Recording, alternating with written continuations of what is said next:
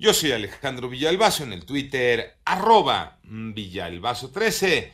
Es miércoles 4 de mayo, Iñaki Manero. ¿Cómo te va, Iñaki? ¿Cómo estás, Alex Villalbazo? Mauro Núñez, amigos de la República Mexicana, muchísimas gracias por seguir en Panorama. Vámonos con el panorama. Ayer por la tarde, decenas de civiles armados arribaron a las instalaciones de la Fiscalía General de Justicia del Estado de México en el municipio de Sultepec, donde abrieron fuego contra personal del, lugar de acuerdo con informes de la dependencia, tras este ataque, dos oficiales de seguridad resultaron heridos, sin embargo, se encuentran afortunadamente fuera de peligro.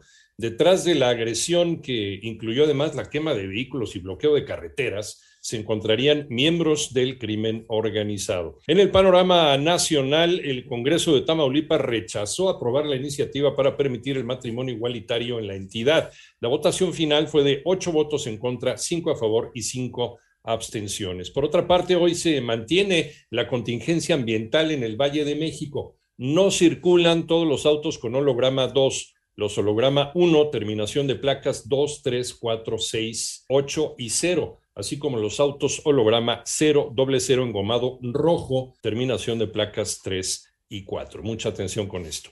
Y de nueva cuenta, se busca a otra eh, Devani ahora en San Luis Potosí, luego de que la Fiscalía del Estado emitiera una ficha por la joven Devani Nayeli Salazar Martínez. Ella desapareció el 29 de abril. Y la organización no gubernamental internacional Human Rights Watch denunció que México es el segundo país más peligroso para ejercer el periodismo tan solo por debajo de Ucrania. Empresarios advierten que los precios podrían irse a las nubes sin un plan antiinflacionario. María Inés Camacho.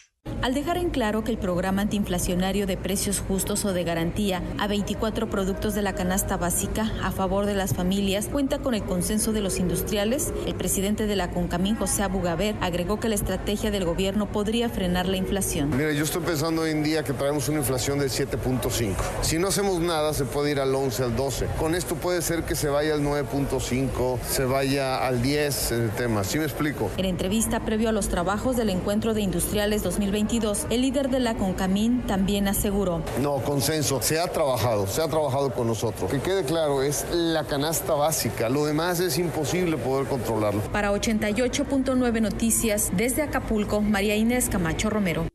En el panorama internacional, al menos 10 personas murieron, 15 resultaron heridas en el bombardeo ruso de una fábrica de Audivka en el este de Ucrania, informa el gobernador de la región de Donetsk, Pablo Krilenko. Por otra parte, la Organización Mundial de la Salud ha sido notificada de al menos 228 casos de hepatitis infantil aguda de origen desconocido y los países afectados son ya una veintena casi el doble de los reportados hace 10 días, indicó Tarik Yacerevic, portavoz de esta organización. Y el Estado Mayor del Ejército Surcoreano anunció mediante un comunicado que Corea del Norte lanzó un proyectil no identificado en dirección este desde comienzos del año. Eh, Pyongyang, la capital de Corea del Norte, ha realizado más de una decena de ensayos armamentísticos y en marzo disparó un misil balístico intercontinental por primera vez desde el año 2017.